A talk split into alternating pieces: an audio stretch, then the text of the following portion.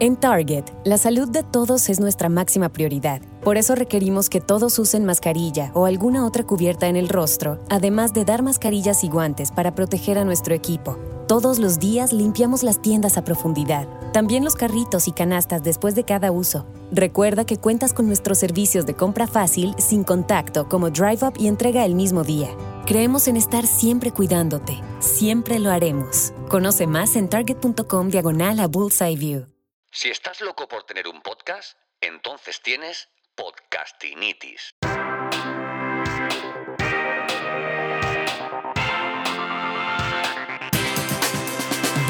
Bienvenido, bienvenido al capítulo 19 de Podcastinitis, el podcast de los que sufrimos esta dolencia, esta patología de no parar de escuchar podcast, de soñar con producir el mejor podcast del mundo.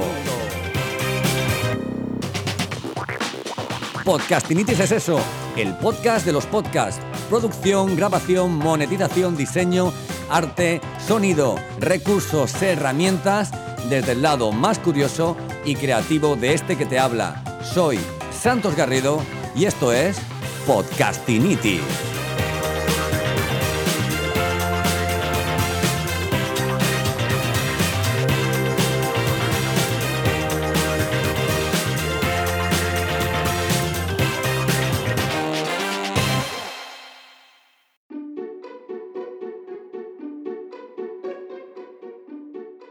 Conocí a Rafa hace unas semanas y enseguida conectamos.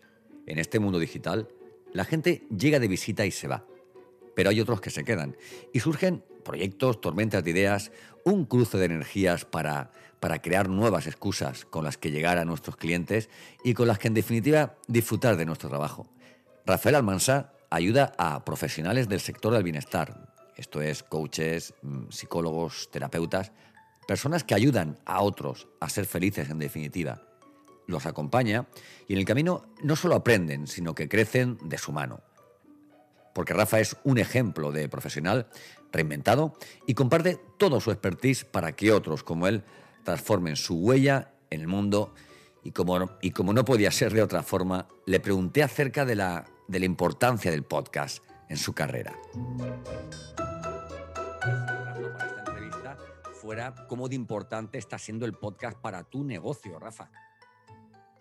Pues mira, fundamental, Santos. El podcast eh, era algo que llevaba mucho tiempo pensando en hacer y en el momento que me lancé a, grabar el primer episodio, en cuanto terminé el primer episodio me di cuenta de lo acertado que, fue.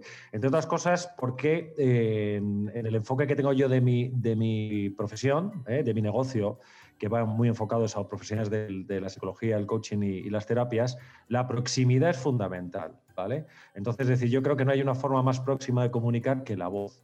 Por encima de todos, ya sabemos lo, lo, en boga que está todo el tema de formatos de vídeo, TikTok, todo lo que tú quieras, pero también hay que saber entender ¿no? cuál es el, clima que tienes que, crear tú con el tipo de cliente al que hablas. Y en mi caso es fundamental. También mi profesión o mi, perfil es el de un consultor, de un asesor, ¿no? Y no creo que exista tampoco ningún otro formato con el que se genere tanta confianza como el podcast. Independientemente de eso, además, a nivel técnico, es muy fácil de llevar a cabo, eh, te permite una regularidad de publicación de contenidos bastante alta y me parece un sistema bastante, no sé cómo decirlo, escalable.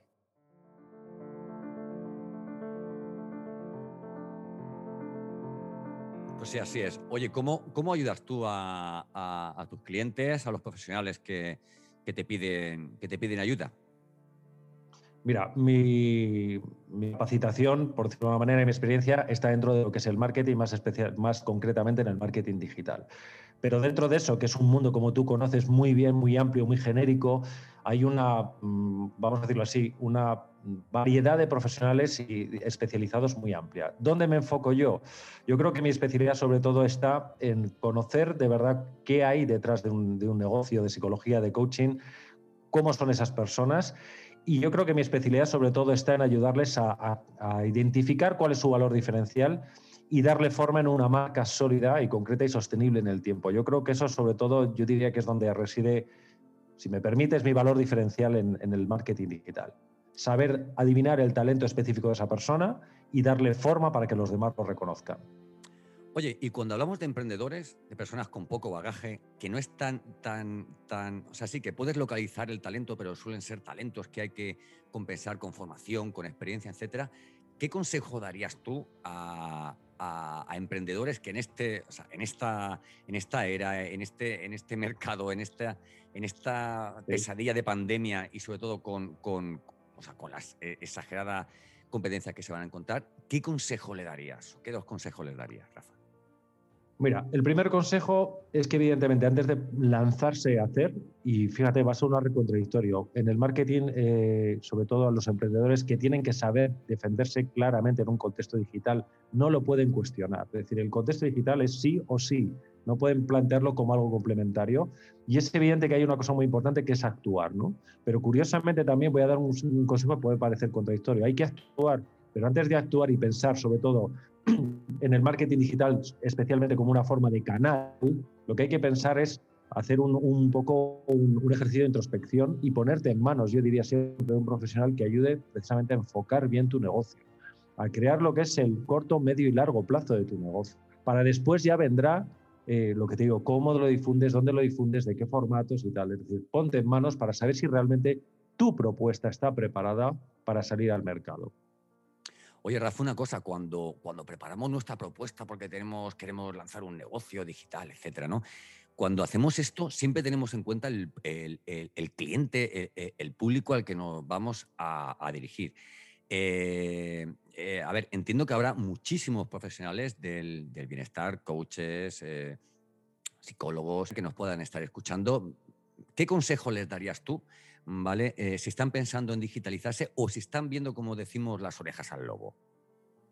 Bueno, pues eh, el primer consejo que les daría es que conozcan bien cuál es la realidad del contexto. Seguramente lo saben, ¿no? Porque a poco que te asomes a la ventana digital, ya sabes, eres eh, consciente rápidamente de la saturación que hay de profesionales en este sector. La gente cuando le dices la palabra saturación se asusta yo tengo que decir que hay otra cosa muchísimo peor que es la no competencia. ¿eh? Eh, es decir, cuando no hay competencia, cuando llega alguien, un emprendedor, y dice, tengo una idea súper original que nadie he visto que no hay nadie en el mercado, y siempre digo, échate a temblar, porque puede significar que no haya interés. La saturación siempre responde a un alto interés en el marco digital para hacerlo. Ahora bien, la saturación tampoco te pone el escenario muy fácil. Por eso lo primero que le diría es decir, deja de ser un clon, deja de ser una réplica, fíjate en otros cómo lo hacen, pero no para replicarlo, fíjate lo que diría yo, fíjate en los otros para ver qué haces tú diferente. Y esto es algo que, por ejemplo, eh, en tu propio ejemplo, eh, yo creo que se da esta cuestión, ¿no? Dentro de lo que es el mundo del podcasting, si hay algo, por ejemplo, que Santos hace diferente es la forma de comunicar, cómo lo expresa tal. Esto es muy importante. También les diría, si me permites, que sepan poner en valor, en el justo valor y medida, lo que es su capacidad y conocimiento técnico y su formación, eso, desde mi punto de vista y con todo el respeto, representa el 50% del éxito que van a poder obtener. El otro 50%, cuanto de lo tiendan, más facilidades tendrán de tener precisamente éxito. El otro 50%, si no más, tiene que ver precisamente con su estrategia de marca digital y todo.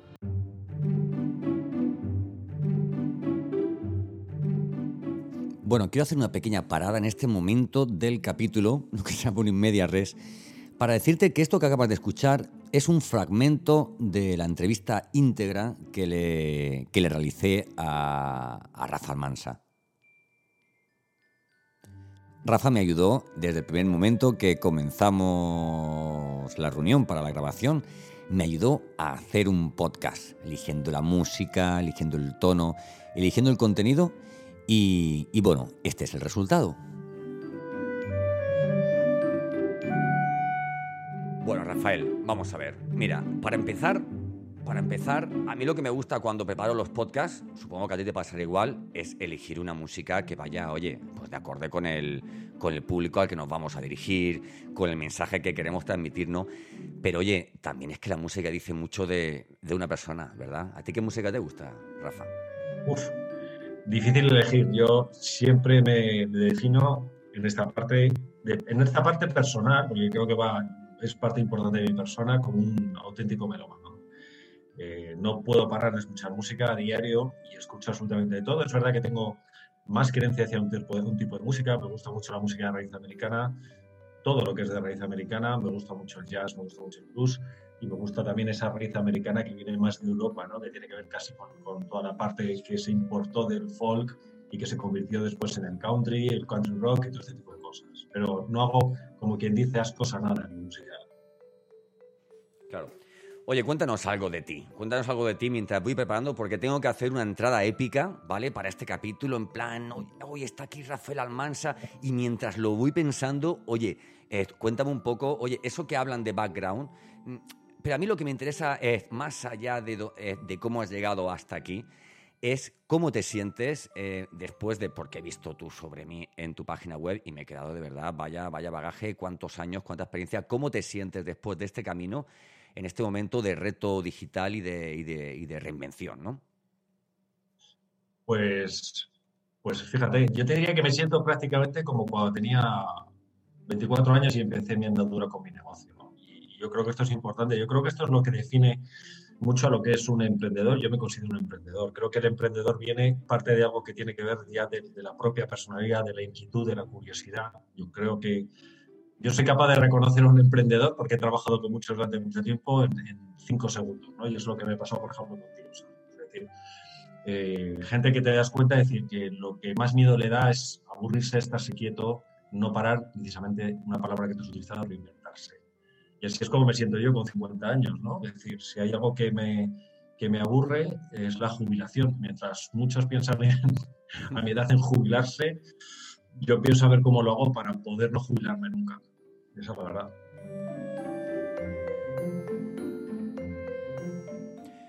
Oye, qué importante es cuando hacemos un podcast el tono que, utilizamos, ¿verdad? Eh, bueno, en definitiva, no utilizamos siempre el mismo tono, ¿no? Según que tengas que anunciar o según qué noticia tengas, tengas que dar, ¿no?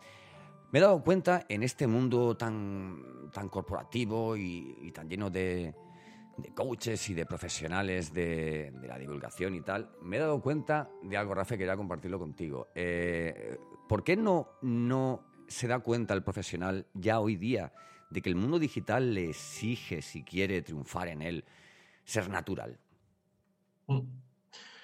Pues mira, eh, yo creo que, que, es algo inherente al ser humano, ¿no? Es decir, es una equivocación. Hay poca gente también que te encuentres que, desde entrada eh, se muestra natural. Y es verdad que es la gran diferencia de, de, lo que es este, esta forma, este paradigma nuevo de comunicarse en lo digital, ¿no? Pero yo creo que tiene que ver, como te decía, inherente al ser humano es ese ese miedo que tenemos de exposición a los demás y siempre nos hace impostar algo, ¿no? Y pensando más en lo que creemos que debemos ser o que la gente espera de nosotros y menos pensando en lo que realmente somos. Y en definitiva, sin querer ser redundante, yo lo que me doy cuenta es que la gente lo que espera de nosotros en cualquier ámbito es que seamos nosotros mismos, directamente, que seamos naturales, que les hablemos con proximidad. Seguramente es una barrera que con el tiempo, cuando vas teniendo más experiencia y te claro. en la comunicación, te olvidas más de eso y empiezas a ser tú mismo. Bueno, pues creo que lo tengo ya muy claro.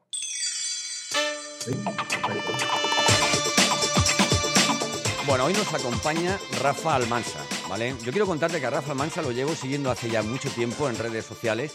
Me gusta mucho no solamente lo que dice, sino la, sino la elegancia y el, oye, y la, y la sobriedad con la que lo dice, porque porque hay gente que aburre mucho, pero es que Rafa es la elegancia pura en redes sociales, eh, hablando fundamentalmente a quién, a quién le hablas, a quién te diriges, quién es, quién es ese, ese, ese profesional al que, al que, vamos, con el que día a día trabajas y que soluciona sus problemas y cubre sus necesidades, Rafa.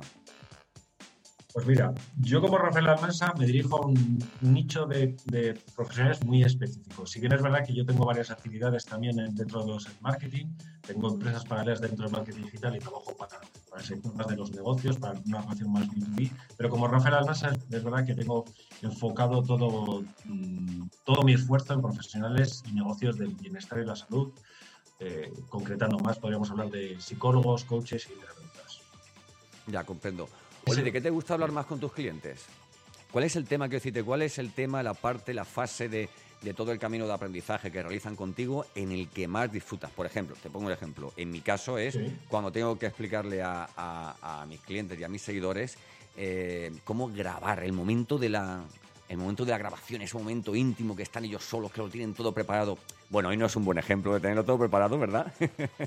Pero bueno, ¿cuál es ese momento? ¿Cuál es la, la, parcela de tu trabajo que te hace que te, o sea, que estés mucho más contento de, de dedicarte a esto?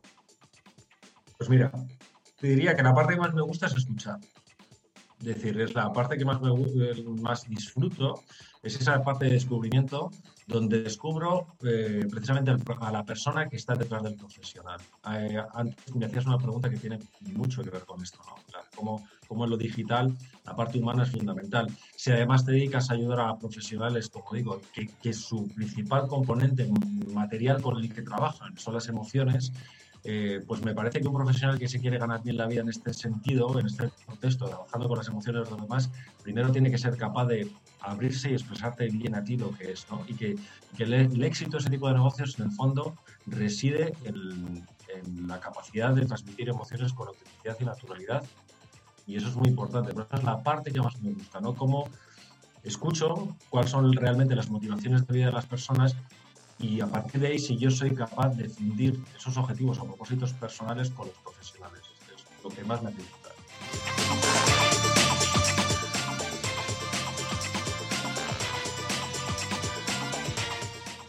Oye, Rafa, que, mm, a ver, mira, a la, hora de, a la hora de hacer un podcast tenemos siempre que, como cualquier contenido, tenemos que estructurarlo y, oye, y, y normalmente hacemos secciones, ¿verdad? Eh, yo a la hora de preparar este podcast decía, mm, me gustaría hablar del, cliente, me gustaría hablar de, tanto de esas personas a las que nosotros nos dirigimos día a día como esas personas, esas personitas, esos personajes a los que nuestros clientes se dirigen, ¿no? Que parece que es una figura que es como, como muy extraña, como muy, como muy lejana, pero no dejan de ser personas como nosotros, ¿no? Sin embargo, yo diferencio muchísimo, muchísimo en los negocios cuando hablamos, por un lado, por ejemplo, de emprendedores, a cuando hablamos de, empresas, ¿vale? Y sí que estoy notando mucho, cuando hablo de emprendedores, hablo de emprendedores, que es ese eufemismo para la palabra eh, autónomo o, pequeño empresario, ¿no? Pero eh, sí que me he dado cuenta de las, de las, aún teniendo, aún teniendo las mismas posibilidades y herramientas empresas y emprendedores, porque hoy día cualquier emprendedor puede tener el equipo informático que tiene, pues no sé, que tiene el CEO de, Microsoft o de, o, de, o de Apple, ¿vale? O de, o de Amazon, ¿no? Sin embargo, eh, qué difícil es trabajar con emprendedores y qué difícil, o sea, y qué, y qué fácil a veces es hacerlo con empresarios, pese a que nos apretan mucho, ¿verdad?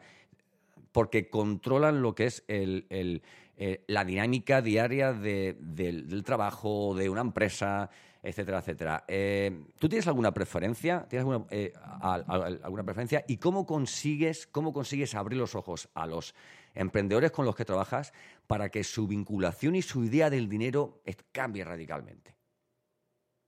Bueno, pues es que lo has definido muy bien, ¿no? Es decir, cada uno tiene su ventaja. evidentemente, decir, en el mundo empresarial eh, no sé cómo decirlo, no, existen complejos a la hora de la venta, es el propósito eh, principal y claro, pero es curioso, ¿no? Esto es como, no sé si va a resultar un topicazo, es como si fuera el yin and yang de, cada, de cada tipo de cliente, ¿no? Es decir, mientras que en el sector corporativo eh, la venta está muy asumida y, se trabaja con objetivos y es desafiante en ese sentido, sí es verdad que fíjate, las dolencias que tienen, las carencias que suelen tener es que se olvidan mucho más precisamente esa parte humana que es muy importante y a veces se focalizan demasiado en el en el caso de los emprendedores y los negocios unipersonales, llámalo como quieras, y especialmente en mi sector, existe efectivamente un gran freno mental a todo lo que representa la venta y, bueno, darse a conocer y ofrecer servicios parece que existe cierto complejo de culpabilidad. Entonces yo creo que también es una de las cosas más bonitas que hay en mi trabajo, que es intentar hacer un cambio de paradigma en, los, en este tipo de emprendedores sobre esa visión que tienen las ventas, que no lo vean con un sentido negativo, sino todo contrario, como algo bueno. Claro, pero además, Rafa, no va a ser todo malo para los emprendedores, quiero decirte.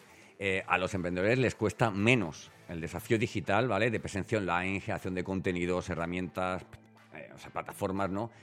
Que los top, los crack, los de élite, ¿no? Que vemos en muchos casos como grandes marcas personales, Rafa, les cuesta seguir el ritmo de antaño, ¿vale? Y ven como otros nobles que hace tiempo no eran conocidos con una presencia seria y generosa con el, con el prospecto, con el lead al que, al que persiguen, están consiguiendo bastante.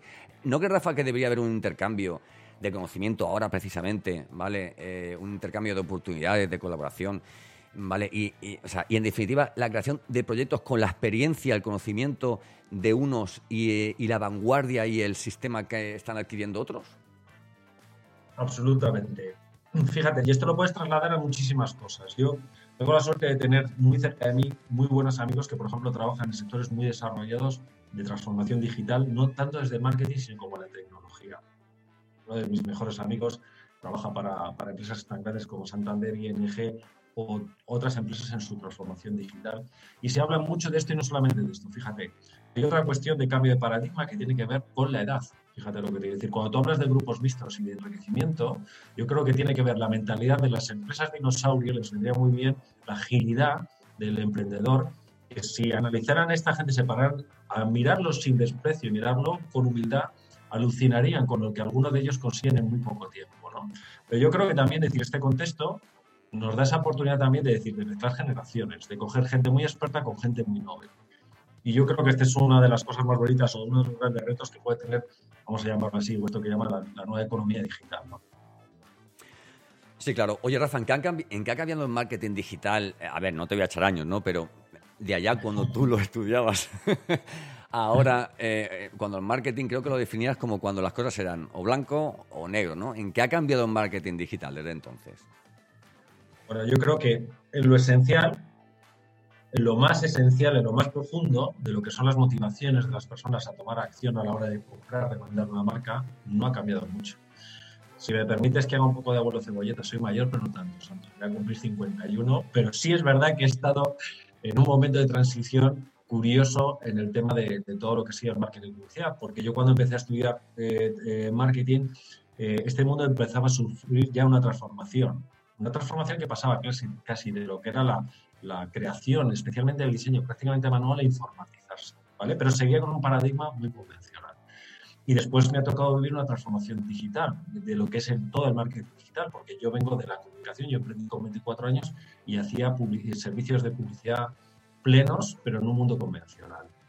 Por eso te decía, lo que ha cambiado, mira, yo recuerdo que yo me metí en esto porque descubrí un, un libro, leí un libro de David Ogilvy, eh, yo cuando tenía edad para ponerme a estudiar no tenía muy claro qué quería hacer, sabía que quería algo dinámico, sabía que no quería trabajar como un abogado, como un banco y quería algo creativo que cada día cambiara. Cayó en mis manos este libro de David Ogilvy y para mí fue una revelación y dije, me gusta este tema de la comunicación. ¿Por qué te hablo de este y de David Ogilvy? Yo creo que también a los marketers de hoy en día, si cogieran la esencia, leyeran libros de hace 50 años eh, sobre marketing, descubrirían que hay muchas cosas que en realidad no ha cambiado y que les podría dar un gran aprendizaje, ¿vale? Luego es verdad que seguramente, igual que hablábamos de empresas grandes que les cuesta en el mundo de la publicidad, yo creo que todavía sigue pasando esto. Si hablas de grandes agencias, yo creo que todavía hay muchas que no han terminado de entender, están intentando meter a cajón su modelo en el marketing digital. Sí ha cambiado la forma de diálogo, absolutamente. La forma narrativa, incluso si hablamos de storytelling, ya no se cuentan las cosas igual. Y, pero además, y, mi sensación, ¿sabes cuál es, Santos? Que esto es solamente el principio. Pues Rafa, me encantará cuando todo esto pase, ¿vale? Que nos tomemos un refresquito en, en, en Mojaca, en Agua Dulce, en Almería, ¿eh? que te bajes para aquí abajo para, para, el sur, ¿vale? Unos días aquí tendrás un amigo y un, y un cicerone y te quiero agradecer eh, estos minutillos que nos has brindado. Dinos, por favor, eh, cómo podemos encontrarte, en qué redes sociales, tu página web, cómo podemos encontrar a Rafael Almansa. Perfecto. Oye, lo primero, gracias por la invitación. Deseando estoy. Tengo algún amigo y amiga precisamente que hace tiempo emigró del centro y de la seca meseta para allá y que no hace nada más que hablarme maravillas de toda esa zona. ¿vale? Lo, Entonces, de, la seca, meseta me has, ganado, de verdad. ¡Wow! Qué bueno, Dios. Es que es así los que vivimos aquí sabemos lo que es. Y luego, por otra parte, me decías dónde me pueden encontrar. Pues mira, básicamente si quieren saber más de, mi, forma de ayudar, de mi forma de mis servicios y mi bagaje, lo tienen fácil, entran en rafaelalmansa.com, ahí van a poder descubrir bueno, pues al profesional y a la persona. Y de una forma más directa, pues en Instagram, con la cuenta arroba rafalmansa, también me pueden encontrar y por supuesto también yo soy podcaster, no a tu nivel, Santos, pero también tengo mi podcast Marketing con Sentido, que pueden escucharlo tanto en plataformas como Evox o Spotify. Ahí también semanalmente, varias veces por semana, publico de forma regular para, para dar a conocer todo lo que sé y, y ayudar de la manera que pueda a todo este tipo de profesionales. Claro. Pues muchísimas gracias. Nos veremos pronto. Sabes que tenemos proyectos y cosas en común por ahí. Y, nada, te deseo toda, toda la suerte. Quien quiera encontrarlo solo tiene que buscar un profesional como la copa de un pino. Y, y nada, muchísimas gracias, Rafa. Un fuerte, un fuerte abrazo. Muchísimas gracias a ti, Santos. Un abrazo fuerte y nos vemos muy, muy pronto. Chao.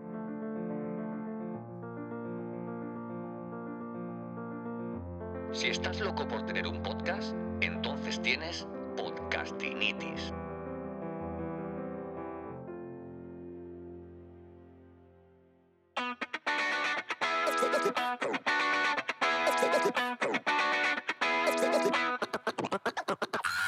Muchas gracias por llegar hasta este punto. Hasta aquí llegamos hoy, el capítulo 19 de Podcastinitis. Muchísimas gracias a Rafa Mansa.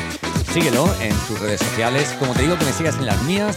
Me encuentres en LinkedIn, me encuentras en Instagram y en santosgarrido.com, donde ya he lanzado el taller de podcasting 8, 15 y 22 de abril. No dejes pasar tu ocasión y lanza tu podcast de una forma organizada y enfocada a lo digital. Eh, nos vemos eh, mañana, ¿verdad? Y nada, soy Santos Garrido y esto es Podcastinitis. Do you know how many files your employees have uploaded, downloaded, emailed, airdropped, slacked, or shared via Google Drive today? A lot of that data has left your organization and you don't even know it. Visit code42.com to learn how Insider prevents data exfiltration. Businesses, your continued determination has not gone unnoticed. As a new year brings new challenges and a new outlook, rest assured everyone at Numerica will continue doing everything we can to ensure you succeed. Federally insured by NCUA.